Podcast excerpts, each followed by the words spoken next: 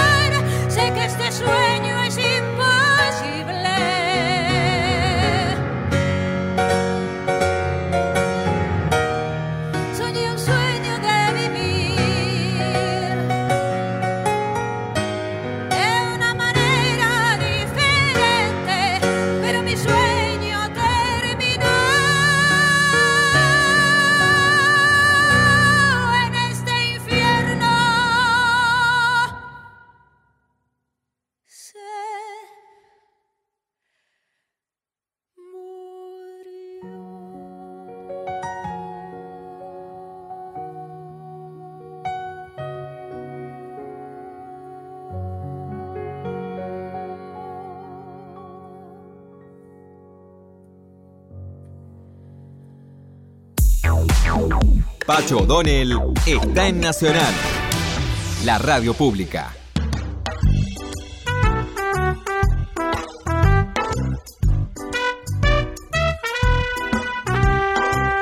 Vamos a hacer una reseña sobre la historia de la comedia musical argentina. La época de oro podría enmarcarse entre 1932 y 1960. Es el periodo en que el género forja una identidad propia con espectáculos de temática o interés local en el marco de producciones importantes para nuestro medio. En otras partes del mundo, en el contexto del género, la comedia le dio paso al drama. En la Argentina pasó algo semejante. El aspecto jocoso y tragicómico del sainete lírico, que fue uno de sus antecedentes, derivó en las primeras comedias musicales de 1926, pero casi inmediatamente se abrió camino al drama con Madame Lynch de 1932, Wunderbar, La Perichona y Wintergarden de 1933. Las grandes comedias musicales de, época, de la época eran las de Francisco Canaro e Ivo Pelay.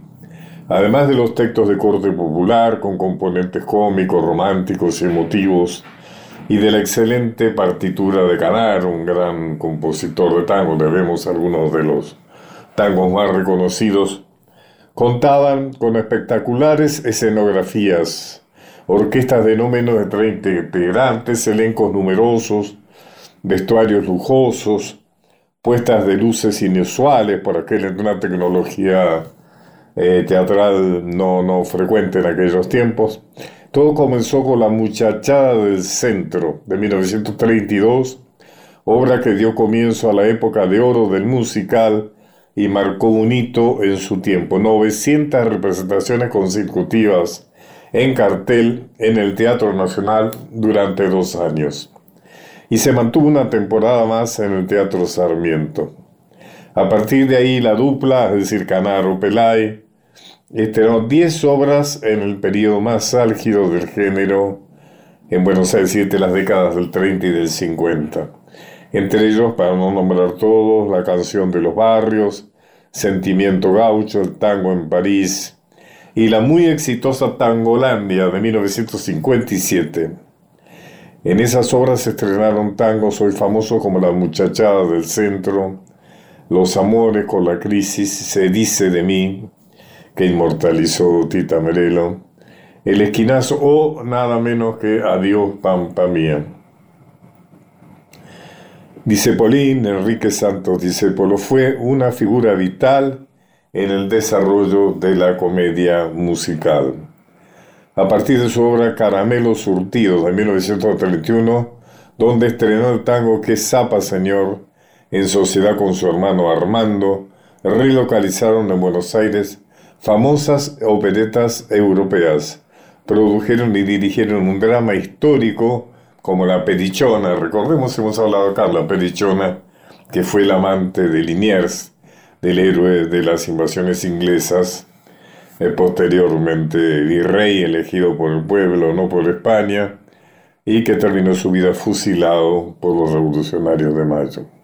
Un drama existencialista ambientado en un cabaret como Wunderbar, a que ya citamos, en el que los actores entraban por la platea y las primeras filas de butacas del ópera fueron reemplazadas por mesitas, cosa absolutamente inusual en aquellos tiempos.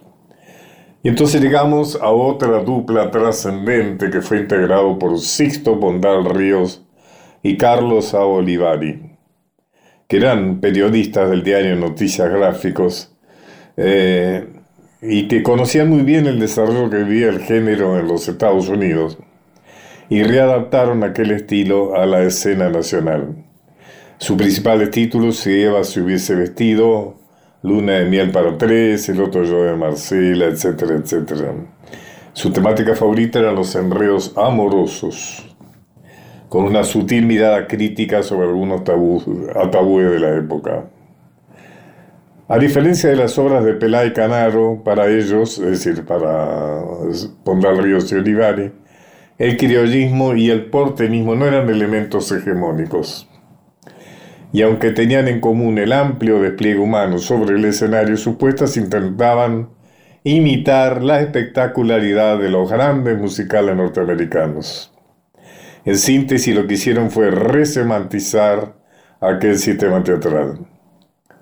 La pareja Olivari era nada menos que Paloma Efron, Blackie, cantante de jazz, eh, icónica, eh, que viajaba muy seguido a Nueva York y les aportaba ideas de algunas obras vistas. Vamos a terminar citando algunos títulos emblemáticos de la comedia musical. De aquellos tiempos, El Patio de la Morocha, de Cáturo Castillo, Aníbal Troilo, Madama Lynch, de García Belloso, Ramón Buchardo, Petit Café, de René Garzón, y versiones musicales de clásicos locales como las de Barranco, Locos de Verano. Mucho más adelante llegaría esa joya que concibieron Horacio Ferrer y Astor Piazzolla y que dio la vuelta al mundo, María de Buenos Aires, de 1968. Bueno, y ya estamos prácticamente en nuestros días. Bueno, hemos intentado hacer una breve introducción diríamos a lo que conversaremos después sobre el teatro musical de estos tiempos. Bueno, escuchemos otro tema que hayas elegido. Pacho, usted nombró una de las primeras comedias musicales vernáculas que involucra a los enormes hermanos Enrique y Armando Discépolo. Así que escuchemos la voz de Alberto Gómez, que era el cantor preferido de Enrique, dicen, con la orquesta típica Víctor en ¿Qué zapa, señor?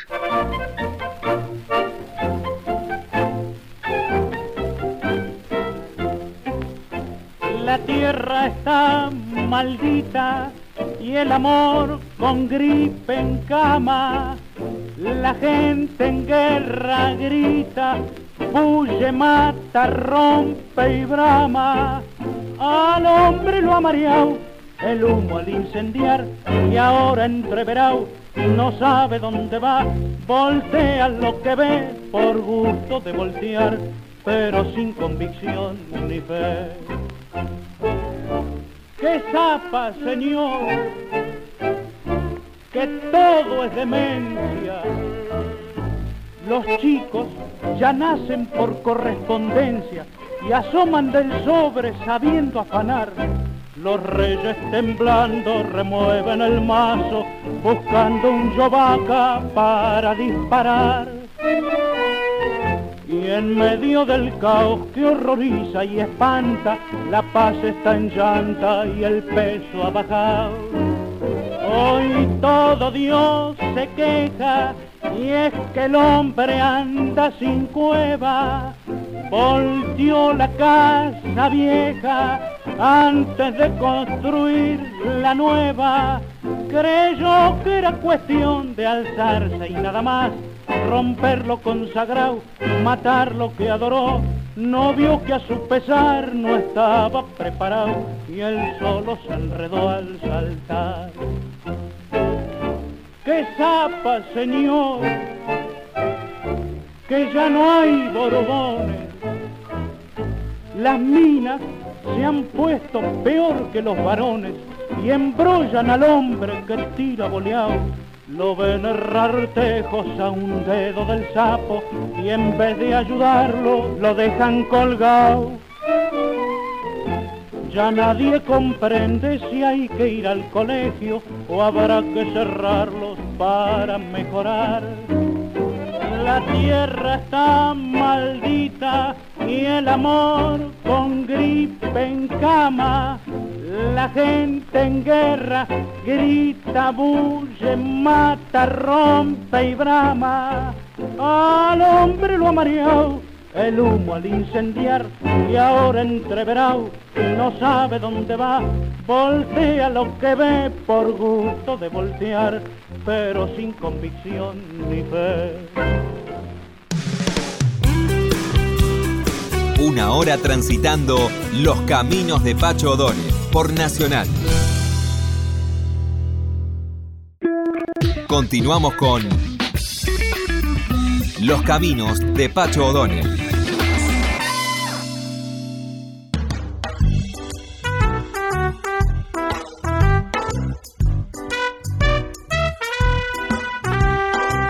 Mica, bueno, ahora como te dije vamos a hacer una la entrevista a una persona que aprecio y que además tiene una vida muy interesante. Y creo que la mejor forma, ya que has elegido y me has dado a elegir algunos de los temas de comedia musicales con que estamos ilustrando el programa de hoy, te propongo que escuchemos la versión norteamericana de Kinky Boots. ¿Cómo no, Pacho? Vamos con The Land of Lola, la tierra de Lola, que es la protagonista de la historia llena de glam que acá protagoniza Martín Bossi, acompañado también por Ferdente, ambos en el Teatro Astral con la versión argentina de Kinky Boots, que se llama así también.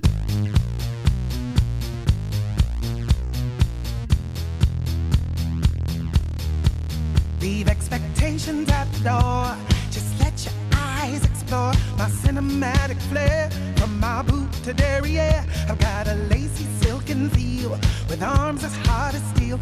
I am freedom, I'm constriction, a potpourri of contradiction. Leave that humdrum pace of plum behind. Once you walk inside these doors, you're mine. Now let me blow your mind.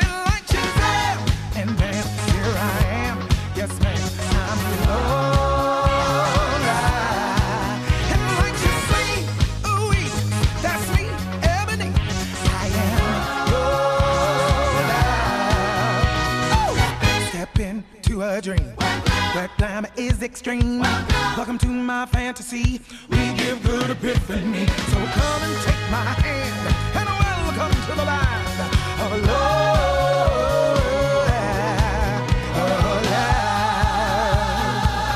No need to be embarrassed. I like being looked at, and you like to look. I know a way to make us both happy.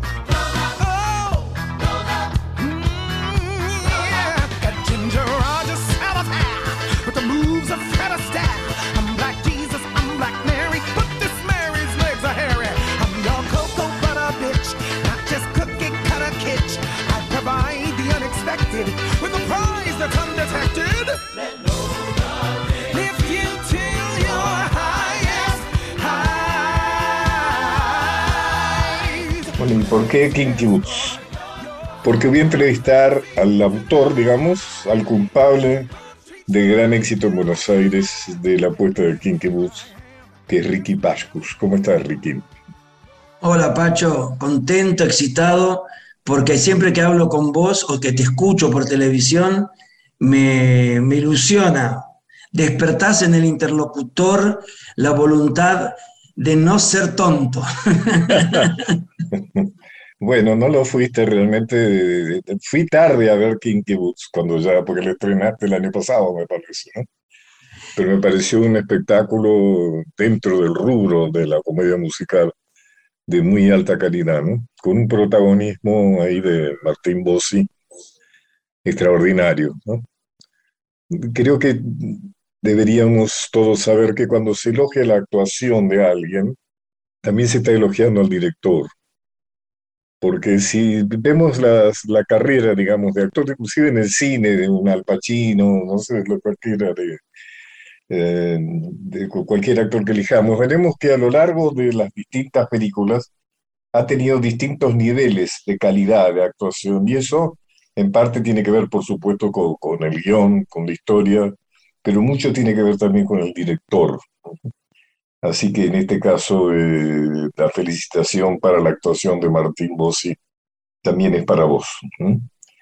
Eh, pero en realidad, eh, Kinky Boots es nada más que un punto de tu larga carrera y, muy intensa. Has hecho muchas cosas para teatro, para cine, mm, para televisión, has hecho muchas cosas, ¿no? Contanos cómo empezaste, cómo, cómo, cómo arranca tu vida. Bueno, eh, gracias por las palabras. Eh, sí, lo que estás diciendo respecto a la dirección, eh, yo creo que es verdad en el sentido de que los directores indefectiblemente por ausencia o por presencia son miradas. Y las miradas terminan de articular algo que se expresa en el escenario. Respecto a cómo empecé, quizá la televisión, o, sí, la televisión, porque el cine que yo veía tenía mucho que ver con la televisión, es decir, que veía películas de Jim Kelly o de Fred Astaire y Ginger Rogers, o, eh, no sé, Calle 42, o la recomiendo mucho a los amantes del cine, eh, no dejar de ver a Busby Berkeley, no sé si te ha gustado sus primeras películas de, de los 30, esas películas donde Busby Berkeley crea coreografías con cámaras cenitales que al día de hoy, con toda la digitalización, aún no se ha logrado y que son conmovedoras. Em, toda esa época, más los shows de la RAI italianos y todo eso, Studio 1, Mina, Gigliola Cinquetti, Ornella Vanoni, era una época que a mí me influyó mucho, eh, sumado a, padres que si bien no eran artistas, tenían, eh, habiendo emigrado de Europa, eh, por la, son judíos obviamente, eran judíos como yo, tenían un bagaje cultural muy fuerte proveniente de la vida y eso a mí me ha marcado muchísimo porque mi madre muy particularmente era una mujer muy culta, pero en todos los sentidos de la cultura, la curiosidad, el afán por crecer, el mejorar. Mi madre un día me dice, yo hablo siete idiomas. Me acuerdo que yo ya era grande. Digo, no, y empecé a tomar examen. Digo, hablame, y hablaba siete idiomas. Y yo le empecé a preguntar, ¿cómo aprendiste el inglés? Y me dice, el inglés lo aprendí porque yo era muy cholula. Entonces, cuando yo era chica, quería leer las revistas de, de, espectáculos, entonces en ese sentido aprendió, pero lo aprendió. Y después veía películas de otros idiomas. Y para mí eso fue una marcación muy fuerte y, y, siempre entendí la cultura eh, por algo de lo que en casa viví, por, por esa curiosidad, por la calle, por algo que tenía que ver con el afán de ser mejor. Entonces te diría que empecé en ese contexto y después, bueno, hacía obras de teatro en casa, en el living, con mi hermano. Y después eh, yo iba a una comunidad judía que se llamaba Lambrotacol, ahí hacía obras.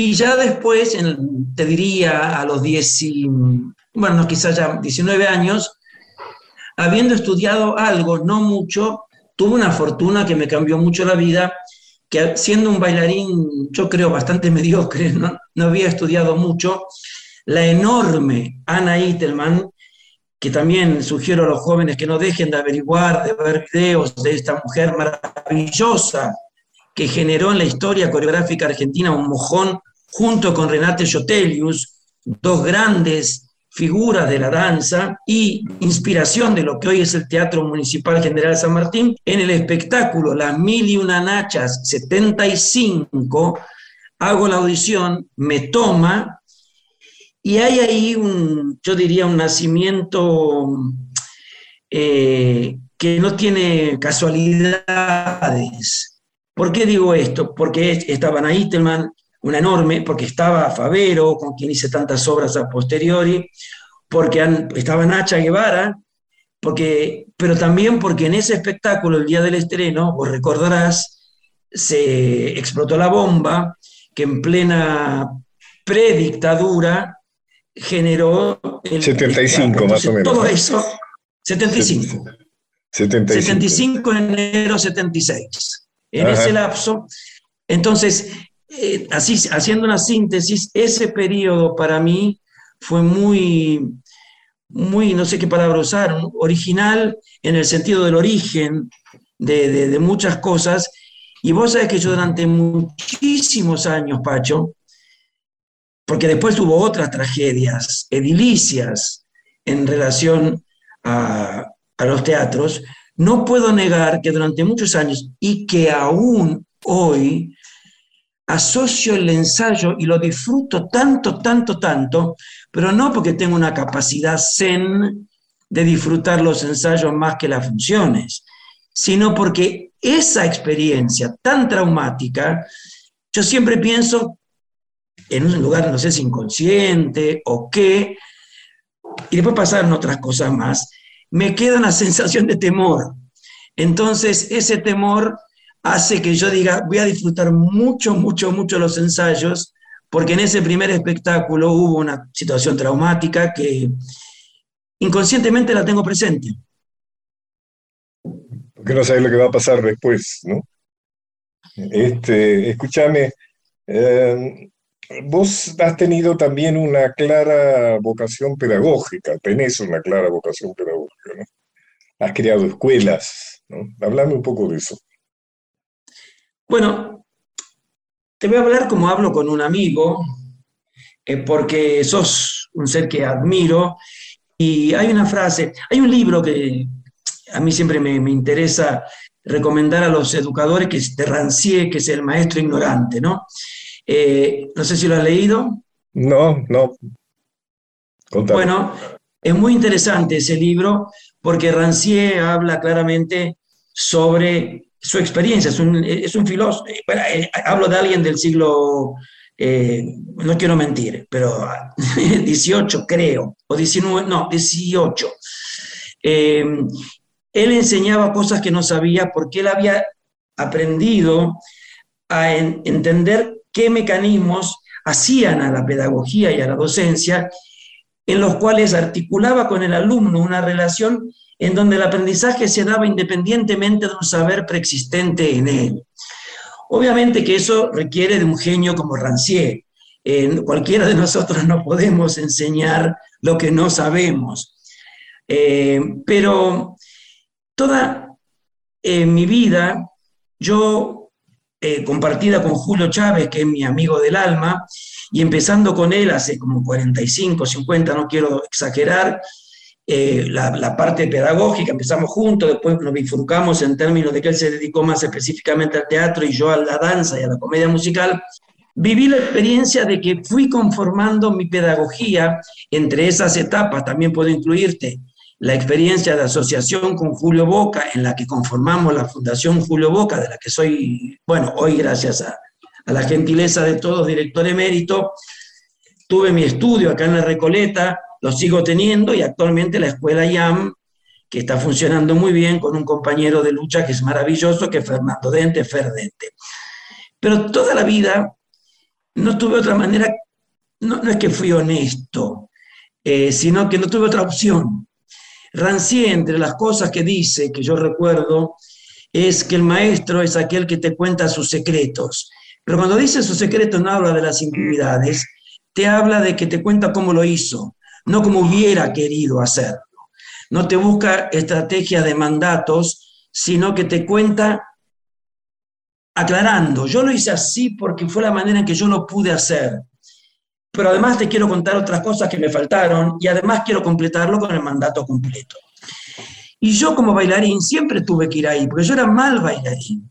Y yo como pedagogo coreográfico también tuve que ir ahí. Es decir, a un lugar de, de verdadera experiencia en la clase, porque creo que sí, porque si no sería una falsa humildad. Lo que yo ofrecía era un contexto honesto de investigación y de encuentro con el, con qué significa saber y no saber, porque es muy lindo decir solo sé que no sé nada, pero no, no, no alcanza con solo saber ¿Te que puedo, no te sabemos puedo- nada. te puedo interrumpir un segundo? Eh, hiciste acordar, yo, lo- yo he sido muy amigo de Liceo Subiela y lo ayudé Claro. a montar su escuela de cine. Y una vez invitamos a Leonardo Fabio a dar una charla. Y lo muy más interesante es que Leonardo Fabio trajo fragmentos de sus películas, pero a mostrarnos cómo debería haber hecho lo que no hizo. Es decir, nos trajo fragmentos de películas que según él estaban mal filmadas y nos contaba cómo deberían haber sido filmadas, ¿no? Una experiencia muy interesante porque en general la gente te muestra lo, lo que supone que es bueno y que está bien hecho, ¿no? Tiene algo que ver con lo que me estás contando. Absolutamente, y me, yo Soy no Pacho sabía Donald, esto. estoy hablando con Ricky Pascus. Sí, Pacho, esto que decís es conmovedor de Fabio. Yo no lo conocía. Eh, es conmovedor porque aparece ahí en la acción un verdadero acto de conmoción de las estructuras de lo que implica el resultado, el camino, el éxito y el fracaso. Es decir, él tuvo éxito contando lo que no hizo bien. Es decir, eh, aparece una deconstrucción real de lo que la gente entiende como mandatos, el éxito es el éxito, el fracaso es... Y yo hablo mucho con todos mis colaboradores todo el día de eso, que no es solamente a tener humor, como en su momento tuvo Woody Allen haciendo chistes sobre sí mismos, sino tener una verdadera mirada que no entienda que hablar de lo que es el secreto de lo, de lo que está mal o de lo que no está perfecto, que nunca estará, o de lo que está fallado, es nuestra parte fallada.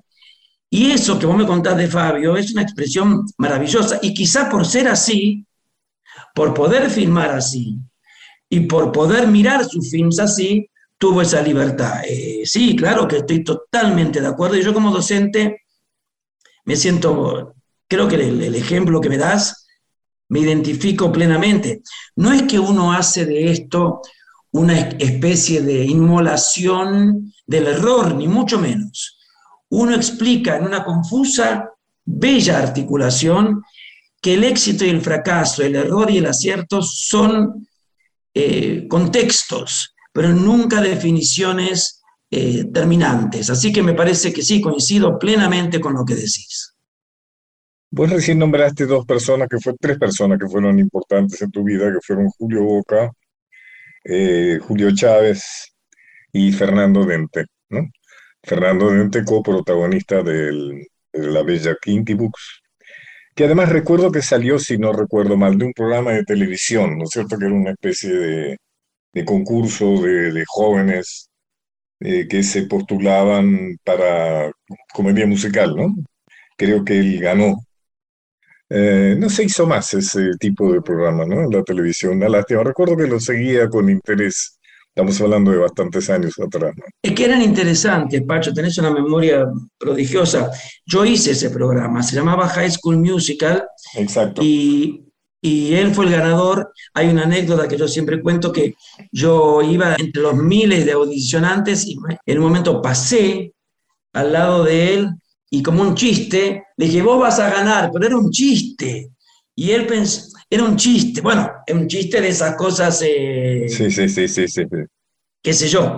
Eh, yo hice varios eh, realities, entre ellos el concurso High School Musical, después hice la elección de la protagonista, Vanessa Butera, de Hairspray, una comedia musical que también produje, que dirigí y después hice El Artista del Año, un programa que no fue bien en términos de público con Nacha Guevara como jurados.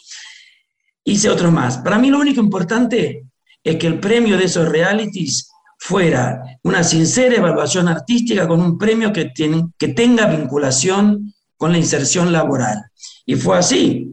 Ferdente salió y filmó Vanessa Butera, una actriz exquisita, salió de Hairspray y trabajó en teatro. Eh, no, eso no se hace más. No se hace más acá. En Londres hay programas que, por ejemplo, surgen artistas que después protagonizan en el West End en Londres. Vos cuando se habla, cuando planteas quién sos o qué es lo que haces, pones coreógrafo y director. En, en, muchos casos se une, ¿no? En muchos casos sos el coreógrafo y el director. En otros casos no. En otros casos ha sido coreógrafo y en otros ha sido director. ¿Cómo es eso? ¿Cómo, ¿Cómo, es la diferencia y cómo es el parentesco, digamos, entre esas dos funciones? Bueno, depende mucho de las obras. Hay obras que son meramente, no meramente, parece una simplificación, digo que son coreográficas, y en esas obras la mirada del coreógrafo, la coreógrafa básicamente, la dirección. Eh, la, génesis esencial del coreógrafo es el tiempo. El tiempo en su relación más filosófica y más concreta. La música, el tiempo, la temporalidad, eh, el swing, el timing, el beat, son todas palabras que son pertinentes a un coreógrafo. Entonces, en las obras de danza contemporánea u otras, no hay discusión, no hay un coreógrafo y además un director. Son eh, absolutamente la misma persona en general, creo que siempre. Ahora, cuando haces teatro musical, yo he trabajado con grandes coreógrafos, desde Jean-François Casanova, Oscar, Martí, Oscar Martínez, Oscar Araiz, un maestro absoluto, Ana María Steckelman, maestra absoluta, Gustavo Wons, eh, no quiero dejar gente, Gustavo Sajak, mucha gente maravillosa. Eh, eh, hay una diferencia que es que a mí me sirve, me parece, como hay muchos grandes coreógrafos en Broadway que han sido después directores, a mí me sirve eh, ser el director porque esa naturaleza del beat, del timing, en el teatro musical es esencial. El teatro musical tiene una relación muy, muy particular con ese apagón, cuánto dura, el tiempo, el ritmo, es puramente ritmo. Incluso, incluso en un espectáculo como Kinky Boots, donde Martín Bossi argentiniza en muchos aspectos las cosas y tiene libertades de cierto, en idioma nuestro, morcilleo, que genera una risa terrible con la gente, eso mismo está en una cápsula de timing que busco medir cada función porque es necesario. Ahora, yo últimamente creo que tiene que ver también con el cuerpo. El cuerpo del coreógrafo eh, es un cuerpo que tiene que encontrar modalidades para mostrar, para bailar, para que se entienda lo que está bailando.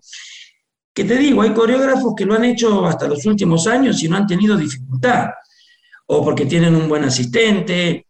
Yo prefiero poner todo al servicio de la dirección, por dos motivos. Un poco por esto que te cuento del cuerpo, que creo que alguien con el cuerpo que pueda articularse plenamente lo va a hacer mejor. Y por otro lado, porque la mirada de la dirección tiene mucho que ver en el musical con la articulación y con la gestión. Sí, es dirigir como cualquier obra de teatro, pero se le suma una especie de relojería que tiene que ver con la técnica, con el sonido, con la tecnología, que es más un trabajo de gestor. Entonces yo creo que para mí eso, que me gusta mucho, a mí me gusta mucho la gestión. Entonces todo ese trabajo de unificar, bueno, imagínate vos, la consola de sonido, la consola de luces, todo eso, para mí no me da margen para seguir imaginando secuencias coreográficas. Hay algo también del coreógrafo, director, digamos, de comedias musicales, es que trabajan con mucha gente, ¿no? Es también una, una capacidad, ¿no? Eh, por tomar Kinky Boots, por tomar cualquiera de las cosas que has hecho, pero sobre el escenario hay momentos en que hay 20 personas, no sé cuántas, pero... Eh, sí, o más, hay, hay hasta 25. Es que ahí, con tu capacidad de observación, está detectando una cosa que en mi naturaleza es esencial. Ah, a ver cómo lo puedo explicar sin que suene fanfarrón. Eh, sí, bueno, por un lado es verdad que es mucha gente, sí. Y por un lado es verdad que el coreógrafo tiene como una mirada, vamos a ponerle caleidoscópica, en donde mira esas piezas y las organiza como geometrías. Eso es parte de su don. No todos los coreógrafos ni coreógrafas, pero muchos han desarrollado esa mirada caleidoscópica que permite mover muchas cosas a la vez. Pero en mi caso, coreográficamente incluso, la, mm, eh, y por eso hablé de Busby Berkeley al principio, la repetición, a mí un bailarín solo me puede conmover, pero 100 bailarines al estilo chorus haciendo exactamente lo mismo, me resulta conmovedor de una manera eh, inimaginable. Cosa que por supuesto tiene que ver con mi temperamento, porque hay gente que eso lo ve incluso hasta mecánico, como diciendo, oh, tanta gente haciendo lo mismo. Yo siempre, lo que implica el dúo, el trío, el cuarteto, el estudio que implicaba la repetición, eh, me han tentado y he pensado que ahí hay algo que a mí me refleja mucho. Así que sí, eh, disfruto mucho de interactuar con mucha gente en todos los espacios. Estás muy internacional, ¿no? Has estrenado, estás trabajando mucho en España. Sí. Sí, he estrenado Kinky Boots, por suerte, con mucho éxito también en España. Lo hemos hecho en dos espacios. Últimas funciones fue en el Calderón. La empresa que con Florencia Marri y con Alejandro Sagamarri abrimos, que se llama Rimas, allá se abrió, se llama Rimas Europe. Eh, estoy muy contento, muy feliz. El ríe es de Ricky, me imagino, ¿no? Exactamente. Y el más es de... Marri. Claro. claro. Eh, entonces, em, y además es Marri invertido. Ricky de Ricky y más de Marri, y además rimas, que es una linda palabra para lo que es el ámbito del, Sí, de, lo, absolutamente, absolutamente. del- de lo musical. Y, y sí, la verdad que abrimos Rima Europa ahí, tenemos gente trabajando ahí y haciendo un proceso eh, diferenciado de acá. Allá todo es mucho más caro, entonces no se puede hacer tanto como acá. Es decir, no puedo hacer. Yo acá, por suerte, estoy eh, con muchos proyectos a la vez. Allá estamos pisando más lento, pero muy fuerte y con mucha alegría. Tengo varios proyectos allá. Acá en la Argentina tengo el proyecto eh, que está filmado ya, la película de Julio Chávez, que junto a nuestros productores asociados a Rimas, que es HSBG, Sokolovix y Gorosito, que se han unido a nosotros en este proyecto. Estamos haciendo dos películas. Una es eh, ya hecha totalmente, que es Cuando la miro, dirigida por Julio Chávez, escrita por Julio Chávez, interpretada por Julio y Marilu Marini, un hermosísimo material, se llama Cuando la miro. Y otra es una idea de Soco, no sé si vos lo conocés a Soco. Lo conozco, sí, sí, sí, sí. Ah, es un material que a Soco y Goro, Gorosito, se les ocurrió y nosotros como Rima nos asociamos, que es hacer un documental sobre un camino que pareciera ser que hace unos años empezó a, a funcionar muy bien en las plataformas y en los festivales, que es el documental o el cine gastronómico. Ajá. Entonces, hemos hecho un documental en José Ignacio sobre La Huella, un restaurante Sí, sí, sí, eh, emblemático. emblemático de esa zona. Interesante. Escúchame, ¿qué son las becas Pashmark? Las becas son un camino que eh, he abierto con diferentes circunstancias, es decir, no tienen un solo perfil, tienen diferentes aperturas y justo hoy te cuento una de las aperturas. Te voy a contar dos. Una, porque yo soy una especie de eh, adicto a hacer. He abierto dos asociaciones civiles eh, sin fines de lucro, por supuesto. Una se llama El ALA y otra se Aditem. Te cuento muy rápido. Y todo tiene que ver con esas ramas de trabajos solidarios. En eh, El ALA hemos entregado eh, 17 becas, ¿no?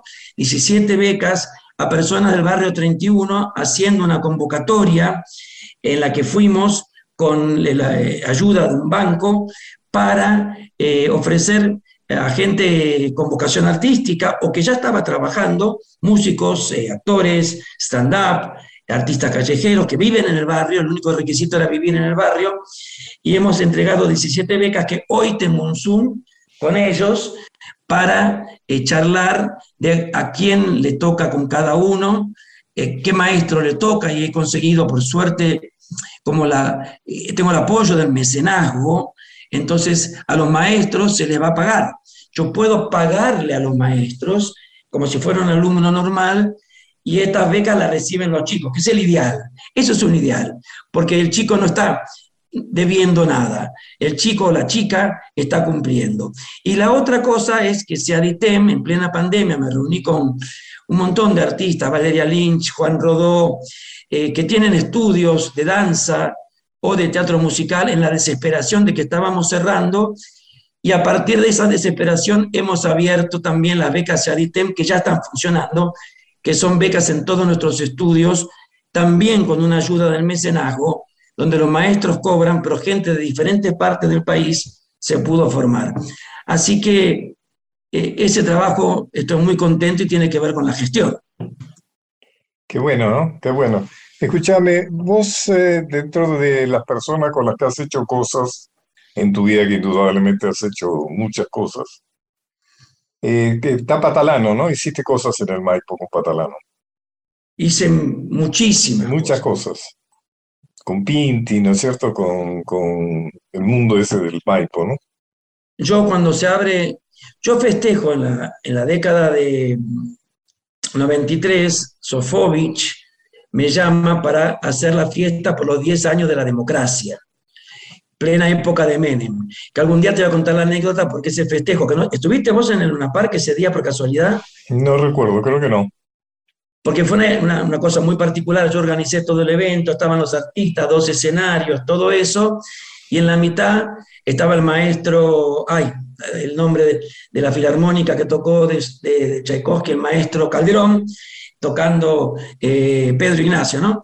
Y de repente empezaron a sonar los bombos ah. y no se escuchó nada de todo lo que fue el recital durante dos horas. Pero ese día tan traumático para mí, lo pasó la televisión ATC en ese momento, yo quedé, no se escuchó nada. Imagínate a Sofovich viendo que... Pero la, ahora, Calderón tocaba y seguía. Eh, ese día viene Patalano, lo que son esas cosas eh, que tiene que ver con lo que antes contaba de Fabio. Eh, y me dice, ¿quién organizó esto? Y yo digo, yo, señor, yo, yo sabía quién era él. Y me dice, sos un genio, está muy bien organizado. Y yo le digo, pero lo que pasó, bueno, pero eso puede pasarle a cualquiera, está bien organizado. Y a partir de ahí me fui al Maipo y durante 15 años estrené más de 100 obras de teatro. Claro, claro, sí, sí, sí. sí. Con Julio Boca, con Eleonora Casano. Soy Pacho O'Donnell, estoy hablando con Ricky Pasco. Sí, sí, sí, sí. Bueno, Eleonora, ese pasaje que y hizo. Te giras. sí, de danza clásica, lo que era la Casano en el Maipo, un aspecto más eh, revisteril, por ponerlo, con el que tuvo mucho éxito. Y con Julio Boca hice obras hermosísimas para mi experiencia, porque bueno, hemos hecho obras en el Colón, eh, en el Luna Park, eh, así que no puedo más. Para mí, Patalano es el alma mater de mi salto de la coreografía a la dirección, sin lugar a dudas, y es quien me hizo sentir confianza en mí mismo, y es quien me dio libertad. No hay duda de que Patalano es un ser angelado, amoroso. Y fíjate vos qué importancia que tienen esas personalidades. Él en su momento vendió el Maipo, y está Carla Calabrese ahora. Pero a la edad que tiene y con todos los achaques que tenemos todos, acaba de abrir un café concert. Entonces, ese es Patalano. Bueno, Lino eh, eh, fue un alma mater de, la, compañía de Julio Boca, ¿no es cierto? Cuando yo fui ministro, este, les di un presupuesto, o sea, para, como decía recién, de pagar a los becarios, bueno, para que tuviera una, una base económica para que los eh, bailarines, los integrantes de, su compañía cobraran como correspondía. Además, yo fui testigo en Nueva York del gran éxito de Julio Boca. O sea, creo que los argentinos y los argentinos no sabemos lo exitoso que fue Julio Boca dentro del panorama del ballet internacional. Por supuesto, el siguiente funcionario, el siguiente ministro, le quitó ese subsidio. ¿no? no se este, puede creer. Vos fuiste el que le otorgó en su momento la posibilidad de trabajar en el espacio, porque eso fue una gestión maravillosa de, gobierno que le dotó, el, ¿sabes, ¿sabes lo que digo? un espacio hermoso en el Centro Cultural Borges, eso fue una acción eh, eh, eso fue, política. No fue directamente mía, pero sí tuvo que ver con la idea de la jerarquización de ese, de ese ballet, de ese equipo, de ese conjunto, más que eh, era un espacio formativo del cual vos, vos tomaste parte, como hablábamos hace poco, y que merecía un reconocimiento estatal, ¿no es cierto? De alguna manera, cosa que tampoco se le brindó como debería. No, pero que son disparadores que generan cambios indudablemente, porque para Julio ese ballet argentino fue, bueno, yo dirigí un espectáculo que gracias a ese espacio pudimos ensayar y a ese ballet que se llamaba el ballet argentino y que después se llamó ballet de la Fundación Julio Boca, yo viajé al Protégé Program, que es un programa que en el Kennedy Center se presentó se presenta cada dos años. No sé si has tenido la chance de estar en contacto, que son para escuelas o compañías conformadas por alumnos, se llama Protégé Program, pero que tengan un nivel profesional muy alto. Julio no bailaba ahí, pero los bailarines del programa hicimos obra y fuimos todos pagados por el gobierno de Estados Unidos a bailar al Kennedy Center no me puedo acordar en qué año, ni tengo la menor idea, pero tiene todo que ver con impulsos que se han dado y que han sido maravillosos. Ricky, te agradezco muchísimo, ha sido un placer como siempre. ¿eh? Y además Para sos una siempre- persona admirable por tu, por tu capacidad y por tu tenacidad, por tu capacidad de trabajo. O sea que toma esta entrevista como, como un homenaje a esas virtudes tuyas. Te agradezco y toda mi admiración hacia vos, sincera. Bueno, muchas gracias. Bueno, y nos vamos hasta el próximo viernes, como siempre. Sí. Eh, gracias, Mica, por tu colaboración. Gracias a usted, Pacho. Nacho Guglielmi por tu trabajo técnico. eh, Daniel Marcove también por tu asesoramiento. Y nos vamos a ir con mm, el tema del fantasma de la ópera, yo tuve oportunidad de ver en su versión eh, norteamericana y que debo confesar que la puesta no me gustó mucho, pero sí, indudablemente la música tiene valores. Bueno, en este caso vamos a escuchar la versión argentina con el gran Juan Rodó haciendo Donde en el mundo de El fantasma de la ópera. Bueno, hasta el viernes. Muchas gracias a todos.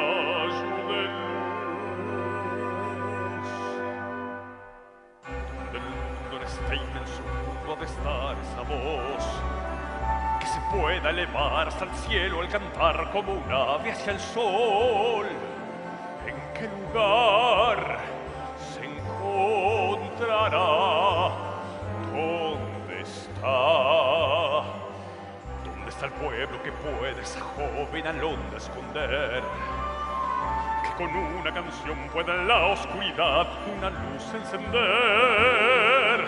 ¿Dónde estará? ¿Dónde estará? No descansaré si no la de hallar. Quiero que busques aquella que anhelo en cada lugar. Sabrás que ella está allí cuando un dulce sonido haga tu alma vibrar. Fuera en algún lugar. Es una reina que va cantando. Como campanas al viento va sonando. La que no sospecha lo que me está brindando para el plan que tanto imaginé. De todo el mundo no vuelva sin la que posee esa voz. Quien con porte de reina y mirada serena podrá como el sol brillar. Todo el mundo busca a quien soñé, que venga a mí desde donde ya esté y así mía.